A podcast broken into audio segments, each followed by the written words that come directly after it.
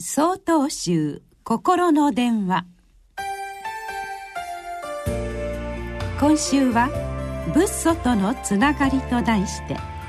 栃木県高林寺君島真実さんのお話です。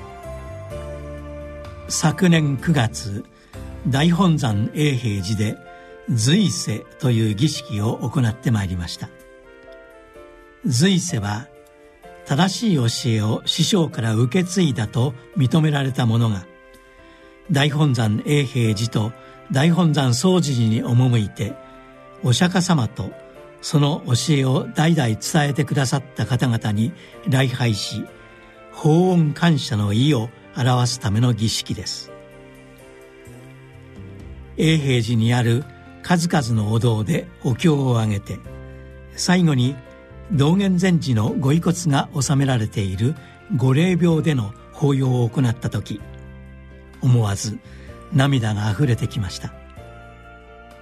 今こうして自分がいるのも今まで教えを伝えてくださった方々のおかげなのだと心の底から感謝の気持ちが湧いてきたのです。お釈迦様道元禅師経山禅師そして私のお師匠様多くの方に思いを巡らせました。そしてもう一人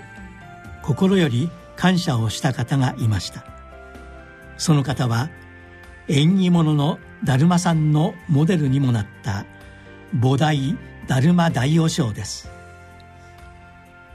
南インドの国の王子として生まれただるま大師はその身分を捨てて出家しお悟りを開かれます。そしてお釈迦様から続く正しい教えを中国へ伝えるべく旅に出られたのです。その旅は何年にもわたる危険な旅でした。そうしてようやくたどり着いた中国で少林寺というお寺を建てそこで優れたお弟子さんを育てられました。それからおよそ700年後正しい教えは道元禅師によって中国から日本に伝えられました。そして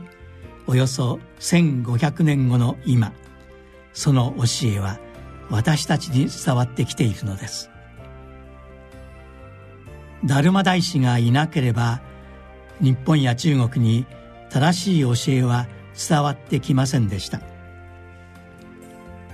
10月5日は達磨大師の命日達磨期です。曹洞宗のお寺には必ず達磨大師の像が安置されています。ぜひ皆さんもお寺にお参りし達磨大師に手を合わせましょう。10月7日よりお話が変わります。